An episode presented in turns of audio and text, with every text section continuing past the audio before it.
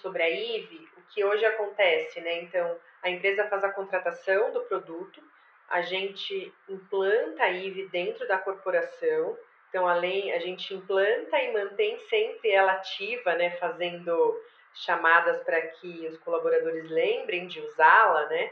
É, baixem o celular, é, baixem o aplicativo nos seus celulares. Quando o colaborador baixa, Luiz, acabou-se ambiente corporativo. Então ele só vê ele e a Ive ali dentro do aplicativo.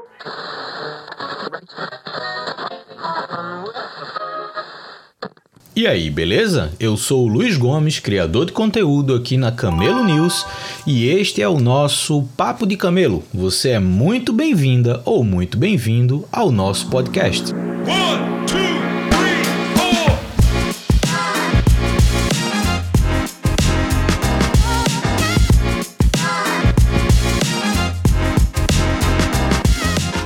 Estamos começando mais uma edição do Papo de Camelo, Hoje a gente vai conversar com a Carol Dacier, que é cofundadora da startup Minha Ive. A gente vai entender um pouco mais da jornada dela, da trajetória da startup, que tem um papel hoje fundamental dentro do ambiente de trabalho que a gente tem vivido hoje.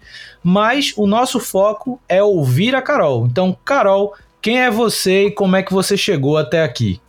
Oi, Luiz, muito obrigada. Feliz demais com o convite, em poder compartilhar aqui um pouco da minha jornada com vocês todos. Uh, eu começo já a contar que eu cheguei aqui muito levada por uma motivação de, de querer fazer a diferença na vida das pessoas, né? Então, eu não sabia é, que, que eu empreenderia com uma startup de saúde, muito menos de saúde mental, e tudo isso começou lá em 2013, né? Na verdade, até um pouco antes, em 2008, 2009, eu trabalhava no mercado financeiro, uh, como eu trabalhava em mesa de operação, e eu comecei a ficar muito desconfortável, não entendendo ali por que, que eu estava fazendo aquilo todos os dias, quem estava sendo beneficiado com o meu trabalho. E eu peguei um, um, momento muito muito crítico, que foi quando a Lehman Brothers quebrou, então foi um momento em que o mercado estava muito azedo, muito é, mexido, e eu comecei a falar, poxa, chego aqui às 8 da manhã, vou embora às 8 da noite, não saio para almoçar, fico no nível de estresse bizarramente alto,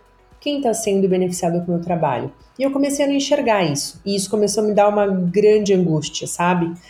E aí eu comecei a pensar o que fazer, porque eu sou economista de formação, né? Não tinha é, nenhum skill empreendedor propriamente dito, e eu fiquei me me, provocando, né? O que, que, eu posso fazer, o que, que eu posso montar. Eu queria fazer alguma coisa que efetivamente eu, eu conseguisse ver essa entrega de valor, né?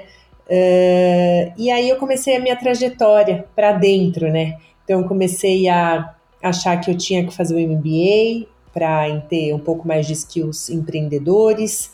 Aí isso me levou a morar fora do país. Fiquei um ano e meio morando fora, na verdade, dois anos morando fora. Quando para fazer MBA, fiz MBA no IE.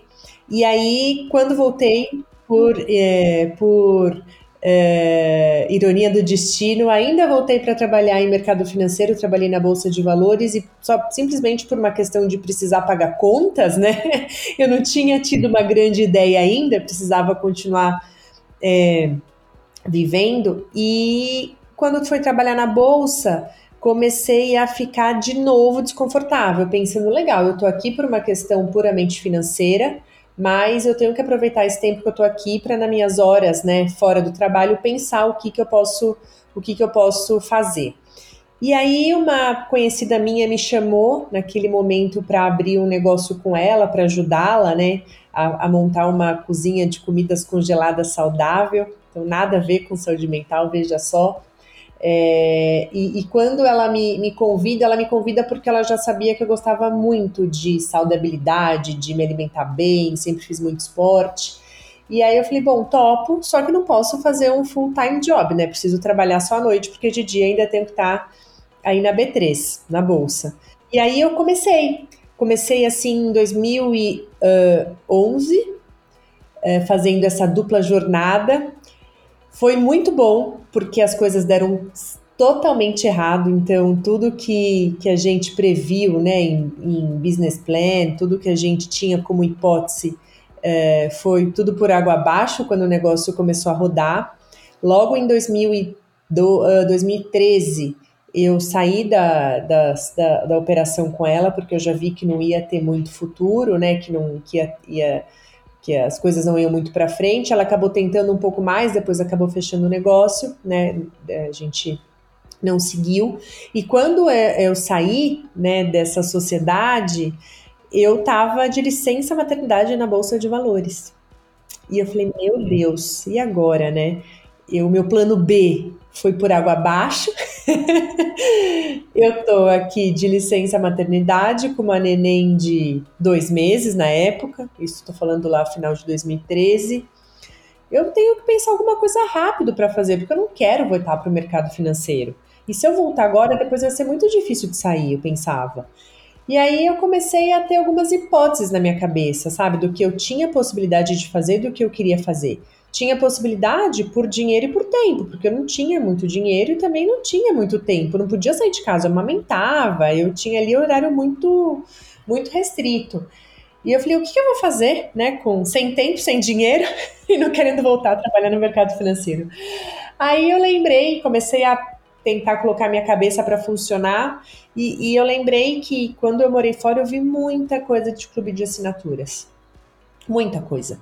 E já existia clube de assinaturas de camiseta, de nuts, de chá. E aqui no Brasil, na época, ainda só tinha ali os mais conhecidos de bebida, né? De vinho, de cerveja, enfim. E aí eu pensei, poxa, e se eu montasse um clube de assinaturas de lanches saudáveis, né? É, de snacks saudáveis?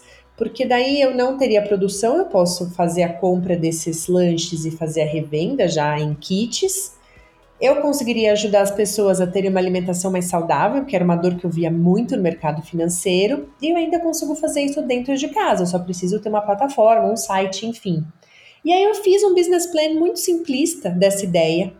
Uh, e no final de 2013 eu já estava assim focada que eu faria isso. No mês de 2014, né? Então eu levei seis meses mais ou menos. Eu coloquei a primeira versão de um clube de assinaturas de snacks saudáveis no ar, a Risnack, que é o nome da startup, né, que ainda é criadora da minha Ive.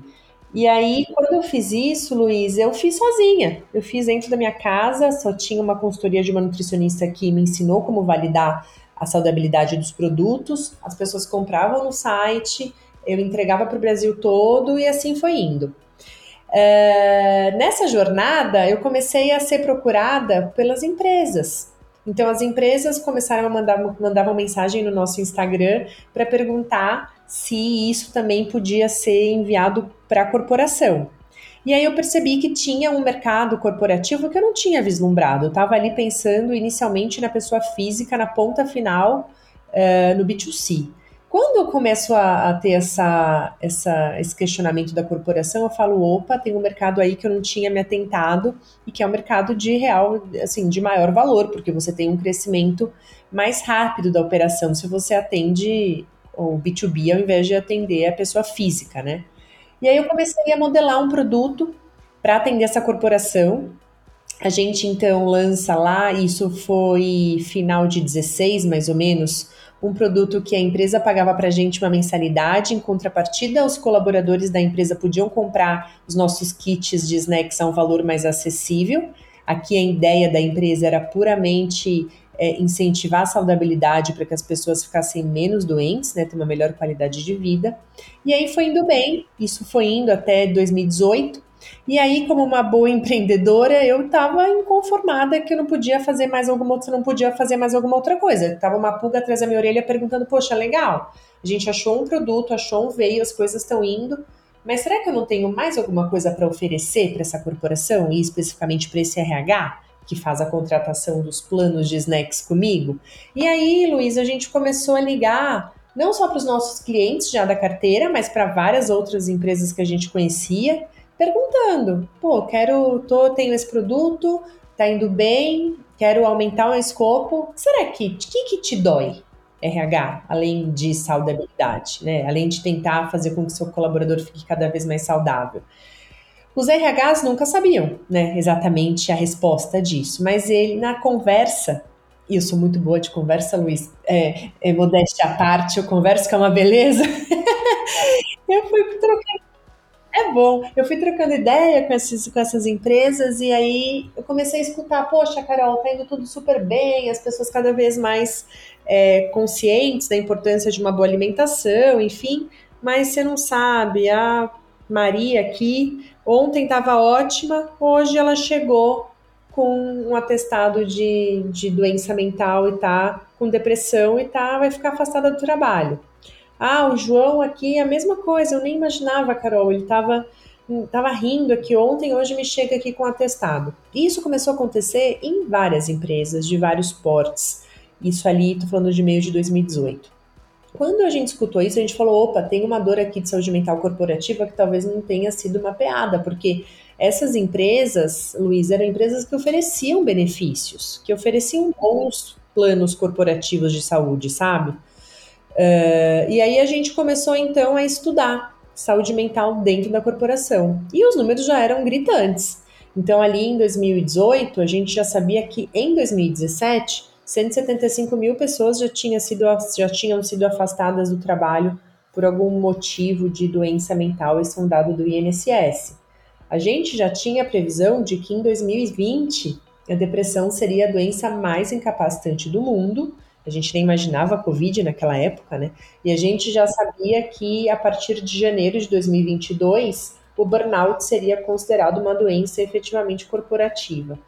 E aí a gente começou a olhar e entender que as empresas que ofereciam benefícios, não, mesmo elas não conseguiam fazer uma prevenção real a doenças mentais dentro da corporação. E aí, quando a gente foi a fundo, foi a fundo entendendo essa, essa real dor, isso está muito embasado no medo, no tabu que as pessoas têm em pedir ajuda na sociedade e aí principalmente dentro das empresas, né? Então a gente pensou, poxa, acho que faz sentido ter uma tecnologia, né, que seja que interaja com os colaboradores de uma maneira completamente independente da corporação, com anonimidade de informações, sem nenhum é, estando 100% de acordo com o LGPD e com o sigilo médico, mas se eu coloco uma tecnologia, eu consigo ir quebrando esse tabu, porque as pessoas se sentem mais confortáveis em falarem sobre suas emoções com uma máquina do que com um robô, do que com uma pessoa, porque eles dizem que as pessoas julgam e que as máquinas não julgam.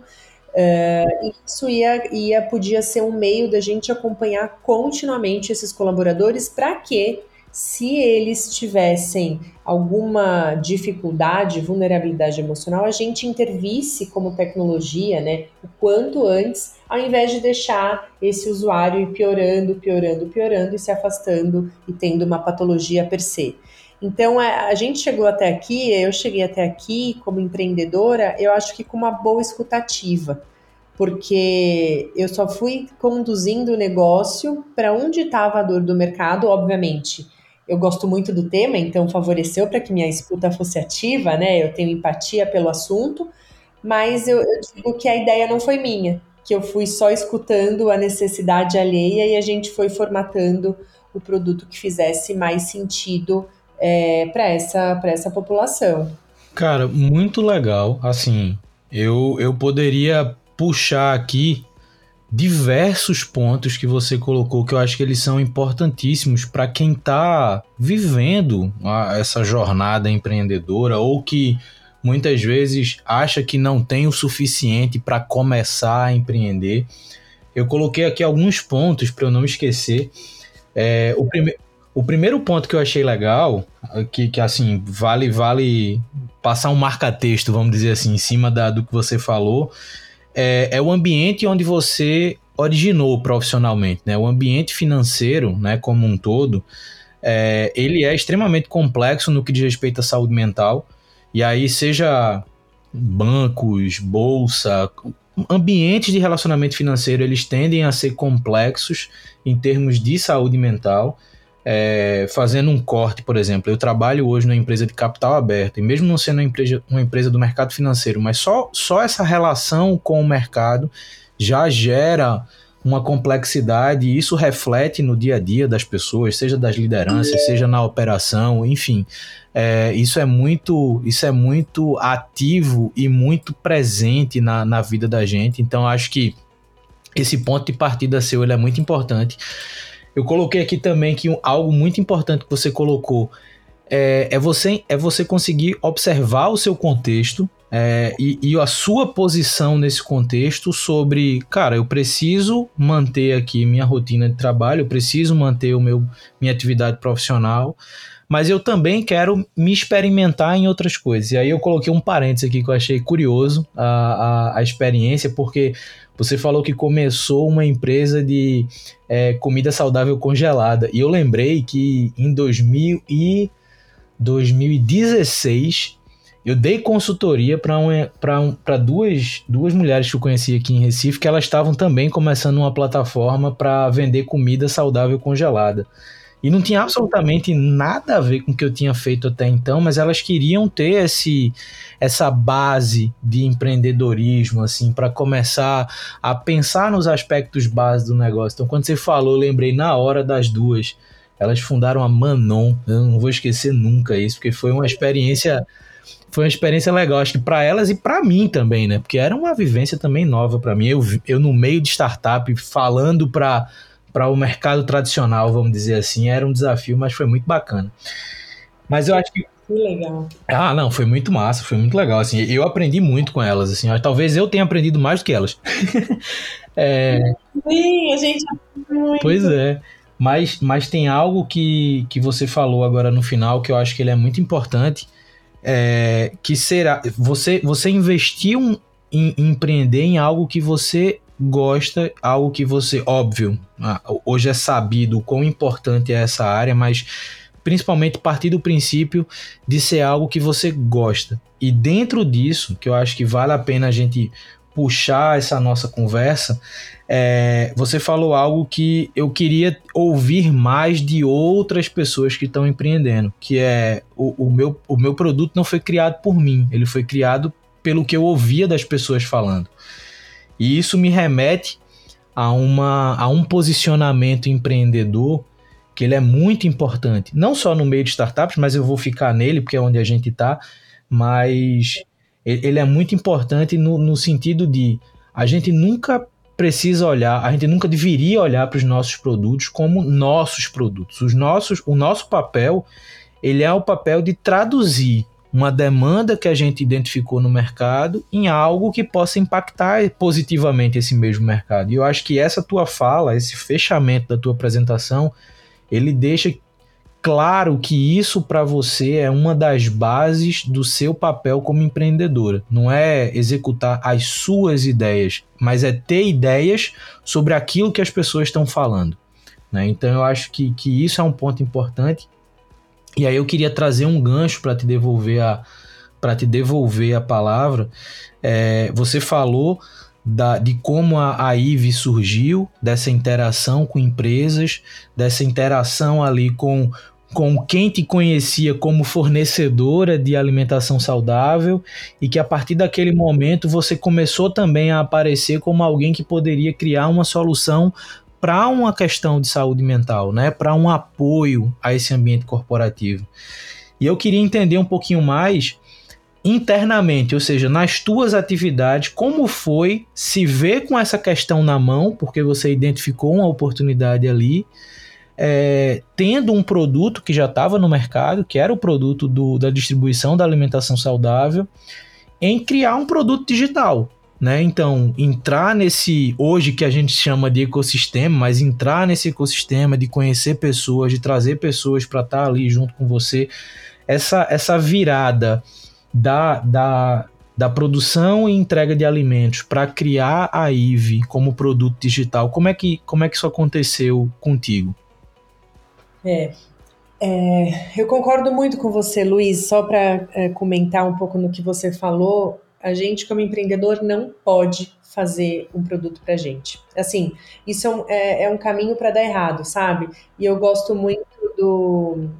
É, tem um livro muito legal que chama Lean Startup, que, que o autor fala justamente isso, sabe? Pô, eu fiquei fazendo uma. Fiquei desenvolvendo um programa de tecnologia achando que o usuário queria isso. Quando eu coloquei na mão do usuário, eu vi que ele queria uma coisa completamente diferente, que eu só tinha perdido meu tempo, sabe?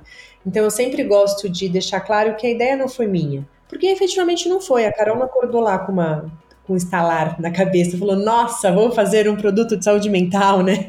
uma tecnologia". Então acho que é bem importante a gente como empreendedor estar tá com esse ter humildade para escutar tudo ao nosso redor e juntando, né, o quebra-cabeça. E aí, para agora responder tua pergunta, eu estava então, eu, eu acho que eu tive muita sorte na jornada, porque nesse momento eu estava no Cubo, né? A nossa startup fica dentro do Cubo Itaú. Hoje, obviamente, está todo mundo remoto, mas é, é para lá que a gente volta quando tem que se encontrar pessoalmente. Mas naquele momento, sem esse pano de fundo de pandemia, a gente trabalhava lá todos os dias. E nós éramos em quatro, acho.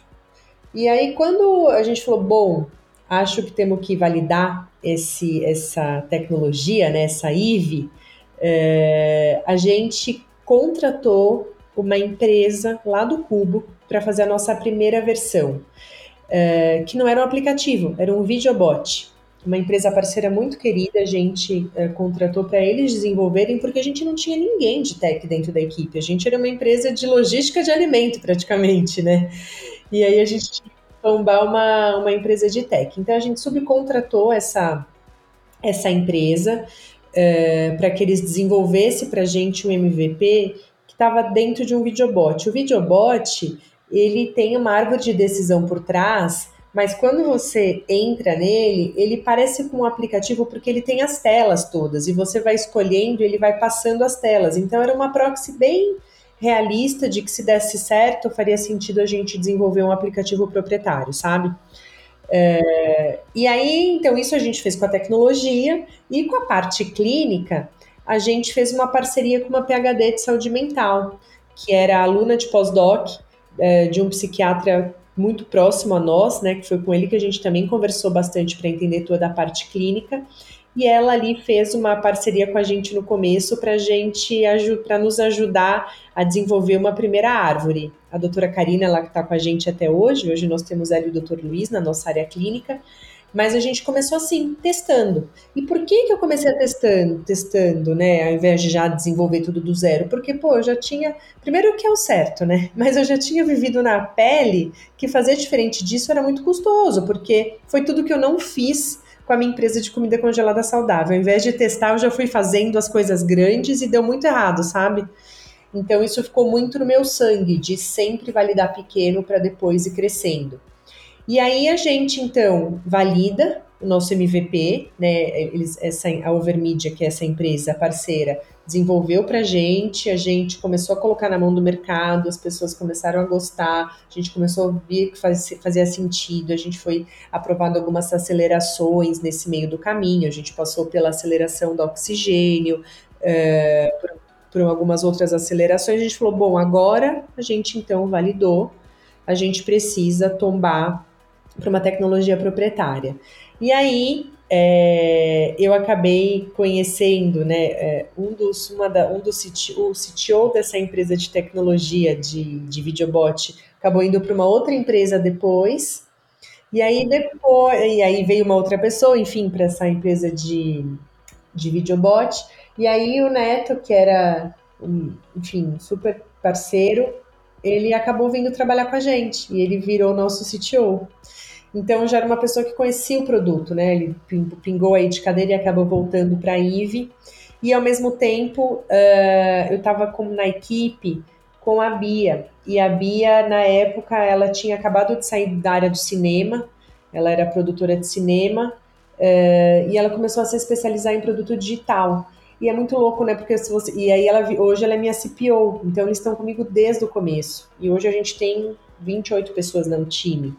Então é muito interessante porque a gente percebe que também às vezes uh, você tem alguém no teu time com skill e você só porque ela não tem ainda ali eu já fiz um curso de A, B ou C, eu ainda, enfim, você não utiliza essa pessoa, sabe? Mas a Bia para mim foi um exemplo crasso assim de que, cara, o que que você precisa para fazer usabilidade, né? Ter noção de roteiro uma coisa básica, né? Depois você vai para as telas, depois você vai para flu, enfim, depois você vai para os detalhes, mas a primeira coisa é ter noção de roteiro. E aí quando eu percebi, né, que poxa, a Bia tem uma noção de roteiro do caramba, porque ela veio justamente dessa área. Ela começou a adorar toda, todo esse mundo de produto digital, fez vários cursos, foi para o Terra, foi, foi explorar e ficou voando aqui com a gente, está com a gente até hoje. Então eu acho que eu tive sorte, porque as pessoas certas estavam muito próximas de mim para que eu tombasse de uma empresa de alimentação para uma empresa de tecnologia. E aí a migração ela foi suave, porque o que, que a gente fez? No começo do jogo, né, no começo do, do Snacks da, da, da saúde mental, como a alimentação é um pilar né, importante de saúde emocional, de saúde mental, a gente colocou a aquisição dos snacks dentro da IVE. Então a gente juntou os produtos. E aí, para que a gente para ficasse mais suave, né, para que desse não ficasse uma coisa tão esquizofrênica. E aí, conforme a tecnologia foi ganhando corpo, a gente foi desacelerando o snack. E em 2020, com a pandemia, foi o momento que a gente acaba de vez com o snack e fica só com a tecnologia, só com a IVE. Então a gente foi fazendo um processo suave, porque aqui, Luiz, também tem um ponto da receita, né? Você não consegue descontinuar um produto que está te trazendo receita é, para começar um outro novo, porque, enfim, precisamos de dinheiro para pagar nossa folha, não tem jeito, né? Tem um negócio que você falou que eu achei muito bacana, é, e eu vou começar pelo final da sua fala, que eu acho que ele é, ele é importante, é que historicamente a gente está acostumado, ou se acostumou, na verdade, a falar muito de economia real, né? Então a, a, a empresa de distribuição de alimentos era economia real, né? Você produzia, distribuía o, o, os alimentos que você que você estava produzindo ali, então era um, um dado econômico é, relativamente comum de ser gerido e passa para um, um mercado, esse meio de startups, que é um mercado que está hoje continuamente sendo, sendo reavaliado no que diz respeito a, a, estruturas econômicas ou estratégias financeiras que muitas vezes não fazem muito sentido. Inclusive, o nome desse podcast da minha newsletter é, é baseado em camelos, porque eu tenho uma, uma prerrogativa meio contrária a essa corrida de unicórnios, né? essa. essa loucura de supervalorização. Pois é, então assim, e eu, eu, acho muito bacana conhecer pessoas que estão empreendendo com o pé no chão, feito você está fazendo, como você fez, esse processo de transição, como você colocou, eu acho que ele é ele é, foi muito bem feito no que diz respeito à estratégia da coisa toda, né? De tipo, isso aqui gera dinheiro, eu preciso manter e eu preciso mudar para algo que pode me projetar algo muito maior, mas que hoje ainda não, né? Então é, é isso eu acho muito bacana. Mas eu queria voltar um pouco na, na, na tua, na, na tua resposta, porque eu acho que tem elementos importantes aqui que eu acho que as pessoas que estão ouvindo poderiam também é, aproveitar isso na jornada delas. O primeiro ponto é está conectado a um ecossistema de startups. Né? No caso de vocês foi o Cubo, mas hoje tem pessoas que estão conectadas às comunidades das cidades, é, os ambientes, os coworkings, esse, esses ambientes onde você consegue interagir com as outras pessoas. E aí, infelizmente, a gente vem amargurando aí um ano e meio, dois, onde isso, até por questões de saúde, foi impedido, né, esse contato físico.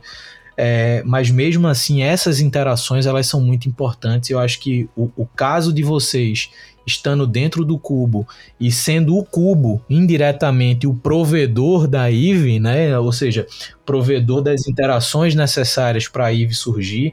Eu acho que isso reflete muito o papel do ecossistema. Então, isso eu acho que é um ponto muito bacana. O segundo ponto que eu achei muito legal é você se conectar com pessoas cujo perfil poderiam de fato impactar na, na, naquilo que estava sendo construído e entregue pela IVE. Óbvio, a construção do produto, por ser uma empresa de produto digital, é fundamental. É a mesma coisa quando você estava é, vendendo alimentos, você tinha que ter os insumos. Né? Se você não compra o insumo alimentar, você não tinha o produto do outro lado para vender. Então, no meio de startups, o, a tecnologia por trás ela é muito importante, mas mais do que isso, que eu acho bacana no teu caso, é que hoje você entra num cenário onde existem práticas médicas ou de acompanhamentos terapêuticos para pessoas com problema de saúde mental. Então, não é só um produto tecnológico, não é só um aplicativo. Ele tem que também conversar com toda uma ciência por trás. Então, você trazer alguém que tem um conhecimento mais científico, você trazer alguém que conheça estruturar isso de forma lógica, como você trouxe a. Vou até abrir aqui para não esquecer o nome dela, como você trouxe a Bia, que consegue estruturar né, essa, essa comunicação de forma mais efetiva dentro da plataforma para que isso gere um impacto legal. Então, existem pontos aí que eu acho que são muito bacana. Validar o produto com é, em processos de aceleração, como é o caso da Oxigênio, que está ligado a Porto Seguro. Conheço os meninos da Liga é, muito antes deles criarem a Liga. Ele, eu, eu fui acelerado na Abril Plug and Play, quando os três trabalhavam no Grupo Abril ainda é, e depois saíram para criar a liga, né? O, o, o, Daniel. Não, e agora a gente está de novo com a liga, Luiz. Ah, sendo acelerado, a liga está fazendo o processo da DASA, né? É, laboratório, enfim. É, e a gente está de novo com eles. Eu adoro a galera da liga. Eles sempre ajudam a gente a, a melhorar produto, a melhorar processo. Então, sou super fã e ajudaram demais. E estão de novo ajudando muito. Boa. Na DASA tem um designer que eu acho que se vocês puderem se conectar com ele vai ajudar muito, que é o Iaco Tamela. O Iaco eu conheci, eu conheci quando ele estava na Accenture ainda, e hoje ele está na DASA, e assim, ele é um cara espetacular. Na minha opinião, ele é um dos melhores designers hoje que o Brasil tem, assim, vale a pena buscar na DASA conexão com ele. Mas Boa, anote mesmo que vale a pena. A recomendação, e quem tá ouvindo, acompanhe o Iaco no LinkedIn, porque ele é genial. Depois eu posso até botar como escreve o nome dele na descrição, porque não é não é tão simples. É J-A-K-K-O. É, é, se não me engano, é assim. Eu vou conferir ainda. É, mas enfim, eu acho que esse processo de vocês, eu acho que ele foi muito bem, muito bem feito. É, óbvio, como todo startup, a gente sempre está pensando na evolução, no próximo passo, no próximo desafio. É, e eu queria fazer duas perguntas em uma só para você agora. A primeira é que você pudesse explicar um pouquinho mais como a IVE funciona na prática. Sim, a pessoa começa a usar a IVE, o que é que acontece? É, e depois, o que é que você enxerga como próximos passos? O que é, como é que você enxerga a IVE a partir de agora nesse mercado que está cada vez mais é, impactado por essa eu vou chamar já de momento pós-pandemia, mas eu estou fazendo aspas com os dedos aqui, porque eu acho que a pandemia de fato não acabou, mas a, a relação profissional da gente mudou muito de 2020 para cá. Então, como é que você enxerga a IVE a partir de agora? E aí a gente a gente também caminha aqui para o final da nossa conversa, mas eu ainda vou trazer uma última provocação para você depois disso. Combinado. Bom, então te contando um pouco sobre a IVE, o que hoje acontece, né? Então, a empresa faz a contratação do produto, a gente implanta a IVE dentro da corporação. Então, além, a gente implanta e mantém sempre ela ativa, né? Fazendo chamadas para que os colaboradores lembrem de usá-la, né? É, baixem o celular, é, baixem o aplicativo nos seus celulares. Quando o colaborador baixa, Luiz, acabou-se ambiente corporativo. Então ele só vê ele e a Ive ali dentro do aplicativo e o que a Ive faz é no primeiro acesso perguntar os hábitos desse usuário, como é a rotina de sono, como é a rotina de alimentação, atividade física e perguntar como esse usuário tem se sentido ao longo dos, dos últimos dias. Essas perguntas, né, é, elas já têm embasamento protocolar. Então, com base nisso, eu consigo saber como o Luiz se sente se ele está em que etapa do meu funil de saúde mental da tecnologia ele se sente. Então, se o Luiz estiver se sentindo bem, né, ou com uma boa qualidade de vida, o intuito da IVE vai ser oferecer práticas dentro do próprio aplicativo para que você se mantenha assim, para que você se mantenha né, cada vez melhor, para que você aumente sua resiliência emocional, para que você esteja cada vez mais preparado para as coisas que acontecem no nosso entorno. Já se você estiver se você não estiver bem, você estiver vulnerável ou com uma qualidade de vida muito baixa, a Ivy já fica num estado de alerta, né? Ela pensa, poxa, o Luiz já não está no seu normal. Então, o que, que ela faz? Ela passa mais uma jornada interativa para entender se você, além de baixa qualidade de vida, também apresenta indicação de depressão ou ansiedade. Por que, que eu digo indicação? Porque nenhum aplicativo pode fechar diagnóstico, a gente só pode usar protocolos de rastreio para entender né, o nível de probabilidade de chegar ou não perto da cronicidade. Mas são protocolos de rastreio que têm uma assertividade altíssima. Um deles tem 80%, 8, 94% de assertividade no Brasil. Então, quando eu passo esse protocolo para o Luiz, que já está com uma baixa qualidade de vida e que ainda pode apresentar alta indicação de depressão e ou ansiedade, eu consigo saber muito mais com quem, quem é esse meu usuário. Por quê? Porque o Luiz vai receber práticas dentro da IV para despressurizar o seu nível de atenção, o seu nível de alerta, e além disso, ele também vai ser conectado para, se ele quiser, marcar consultas de, tele, é, de telepsicologia. Então a gente faz exatamente um funil. A gente trata dos usuários que estão bem para que eles se mantenham bem. A gente trata dos usuários que estão com uma leve vulnerabilidade para que eles despressurizem e dos usuários que chegam mais perto de cronicidade, além de tratar pelo aplicativo, né, além de oferecer todas as práticas dentro do aplicativo, a gente também oferece uma conexão com um clínico. Por quê? Porque o conceito da IV não é substituir a terapia.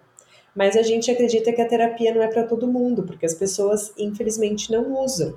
Se a gente for ver a taxa de, de usabilidade das terapias online per se, de marketplace, mesmo em pico de pandemia, a gente tinha 7% da base de usuários de uma empresa usando. É muito pouco, porque o tabu é muito grande. Então, o que a gente defende como propósito é a terapia é boa, óbvio, ela pode ser usada como prevenção, só que na real ela não é. Quem chega na terapia, na maioria dos casos, são pessoas com muita dor, né, com um problema para ser resolvido. E a gente sabe que daí já é cuidado de crônico.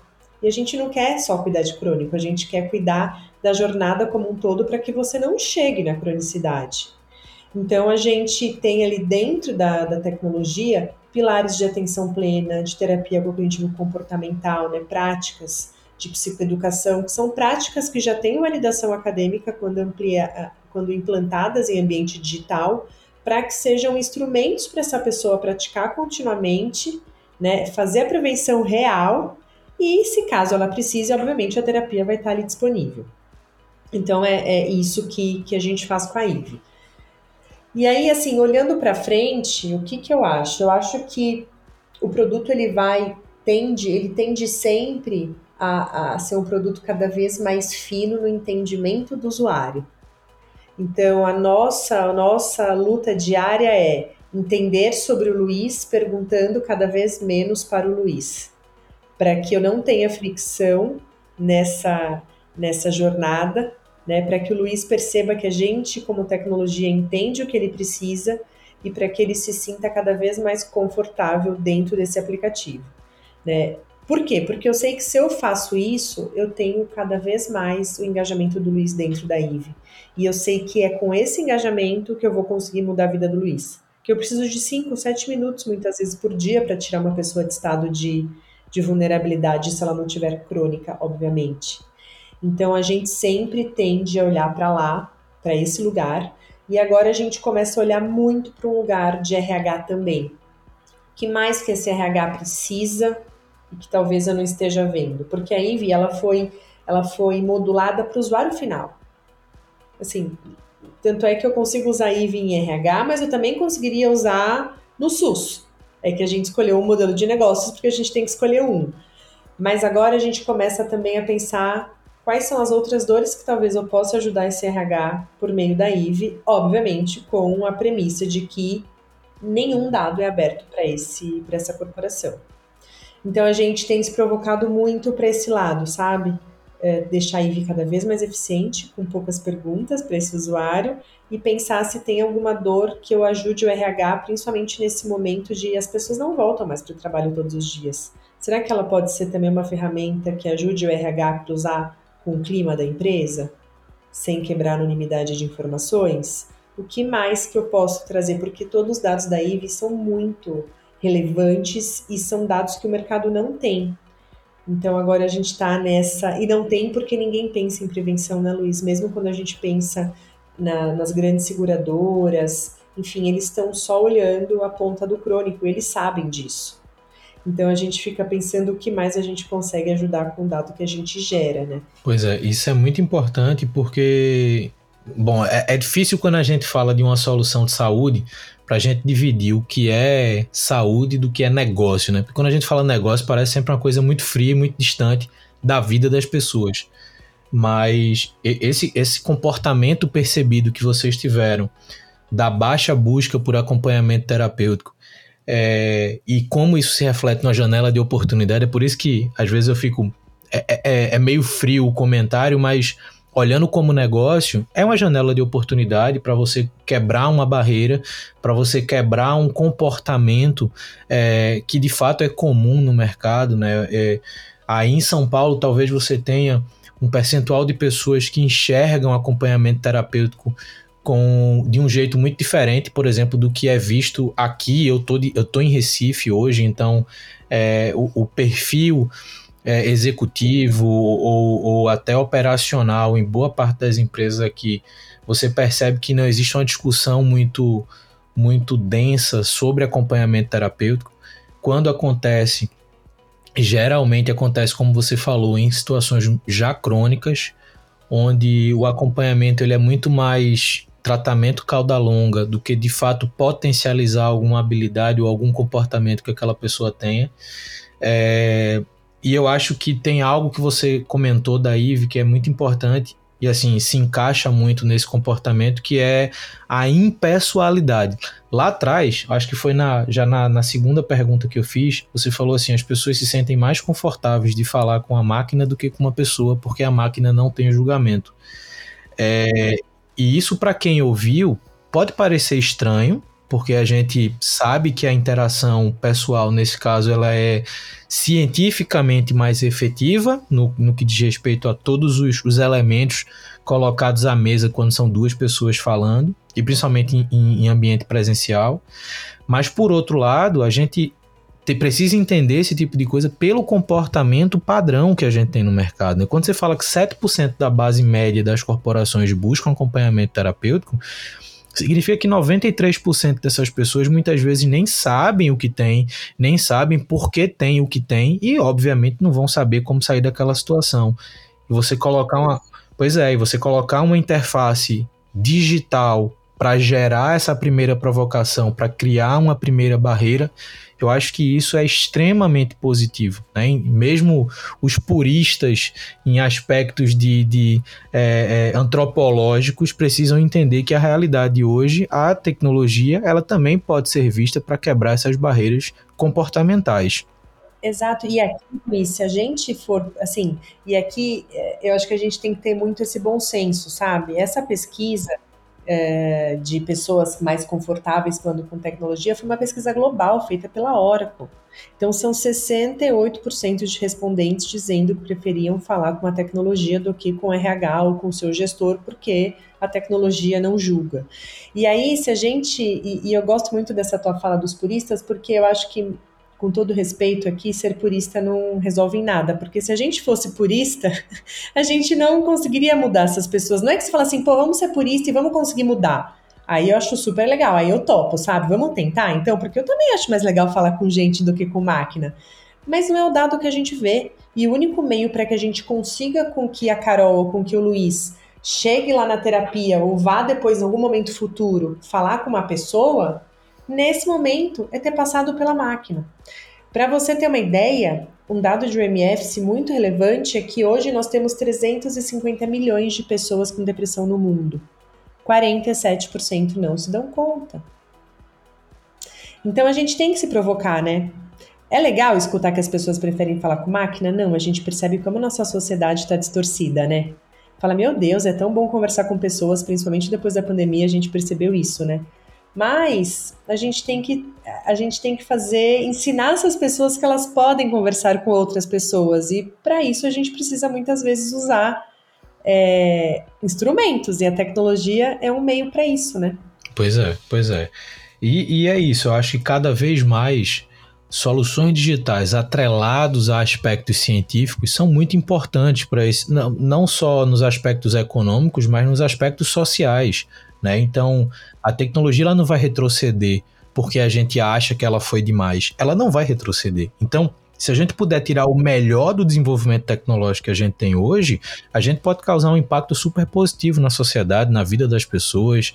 E aqui, aqui o nosso desafio é usar a tecnologia com muita ética e responsabilidade, né? Se a gente fizer isso, aí a gente chega em um bom caminho, né, Luiz? Exatamente. Mas enfim, para a gente chegar no final da nossa conversa, Carol, eu queria é, fazer um corte nessa tua história para perguntar o seguinte: você, como empreendedora de startup, uhum. qual o grande desafio que você acha que já conseguiu superar nessa jornada aí à frente da IVE? São tantos, Luiz. Você ia perguntar quais são os milhares de desafios. Eu, eu, confesso que eu ia dizer assim: eu vou perguntar uns três, mas eu sabia que qualquer número que eu dissesse iam ter muito mais.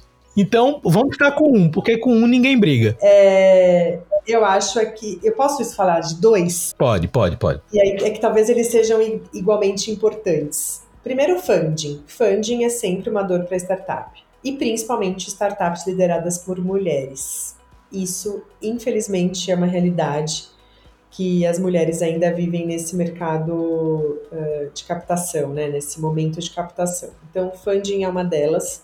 A gente conseguiu passar por isso, né? Porque a gente tem alguns anjos que são incríveis e que estão com a gente desde o começo, mas é sempre uma dor. E a outra dor é a equipe. Então a gente passou por uma até a gente conseguir chegar nessas quase 30 pessoas que estão trabalhando com a gente, a gente camelou Aí no, é, a gente sofreu, não no bom sentido do camelo, né? Porque eu também sou muito mais camelo do que unicórnio, estou bem alinhada com você. Mas aqui a gente sofreu muito por falta de equipe. Até a gente achar boas pessoas com propósito, querendo vestir a camisa, querendo fazer. E até porque trabalhar com saúde mental você precisa ter. Eu sempre acho que você precisa gostar do tema, do que você está desenvolvendo. E saúde mental é muito específico, né? Então, uh, acho que demorou para a gente construir uma equipe boa. Por que, que eu elenco os dois? Porque não adianta você ter muito dinheiro se você não tem equipe. Não adianta você ter equipe se você não tem dinheiro para pagar essa equipe. Então, é, eu acho que para mim esses foram os maiores desafios. E continuam sendo, né? Em menor proporção, mas continuam sendo. Sensacional. Carol, muito obrigado por ter topado conversar comigo sobre esses temas, sobre a tua história, sobre a IVE, sobre esses desafios.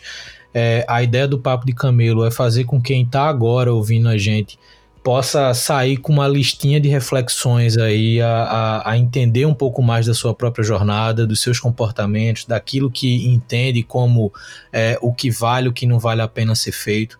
E eu acho que exemplos como o seu, é, que eu posso, em alguns aspectos, fazer um paralelo com a minha jornada, que pessoas que não são de tecnologia se meterem nesse meio para criar negócios é, isso muitas vezes assusta muita gente até hoje, né? Muita gente vê startup como o ambiente da, da turminha da ciência da computação que vai criar aplicativo.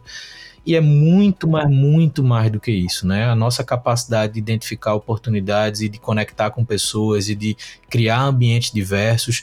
Foi muito bom você ter falado com relação a, a, é, é, a essa dificuldade de acesso a, a, investimento por empreendedoras. A gente vê isso, né? Eu estou à frente de uma aceleradora também, então a gente acaba convivendo com muita empreendedora que tem relatos muito parecidos. Infelizmente, era para o cenário ser muito diferente mas é importante falar disso, é importante reafirmar que o que a gente está colocando na mesa aqui é a qualidade do trabalho empreendedor, independente de quem está por trás. Né? Então, eu acho que isso deveria ser levado muito mais em conta do que o perfil físico, visual ou de gênero de quem está criando aquele negócio. Né? A gente tem muito mais a oferecer do que um padrão de pessoas que, que a gente entre aspas, de novo com os dedos aqui, a gente entende que tem maior me ou menor capacidade de empreender. Não, e aí é uma loucura, né? até porque se a gente for ver os dados do BID, as empresas que têm mulheres à frente, ou, na, ou sendo fundadoras ou na alta diretoria, têm um percentual maior de sucesso. Então é um preconceito bizarro, né? Seja contra as mulheres, seja contra outras turmas minorizadas, né? Exatamente, exatamente. Eu acho que o seu papel indireto hoje é ser esse ponto de motivação para outras mulheres que querem tirar suas ideias do papel, que querem mudar de mercado, que querem se meter nesse meio digital. Eu sei que é muitas vezes uma responsabilidade que, que você não precisa ter, mas o seu exemplo por si só já cumpre esse papel. Você fazendo o que você já faz pode ter certeza que nesse momento eu espero que tenha uma mulher ouvindo a gente que tome em algum momento a decisão de dizer assim, cara, eu quero, eu quero mudar de carreira, eu quero criar um produto, eu quero me meter nesse meio de startup. E o teu exemplo que possa ser de fato o ponto de decisão ou um dos pontos de decisão para essas mulheres, porque é disso que a gente está precisando diversificar esse ambiente de criação de novos negócios para que a gente possa ter de fato produtos cada vez melhores e para mais pessoas. Mas de toda forma, muito obrigado, valeu pelo papo, conta comigo. Obrigada, Luiz. Muito bom ouvir o que eu ouvi de você hoje. Valeu e agora falando para quem está ouvindo a gente, é, muito obrigado se você chegou até aqui. Lembrando que toda edição do Papo de Camelo também tem uma, uma newsletter associada com pontos que foram colocados aqui pela Carol. Então, se você está ouvindo a gente por alguma plataforma de áudio, busca também lá o, a Camelo News com mais informações sobre essa conversa e a gente se escuta no próximo Papo de Camelo. Valeu!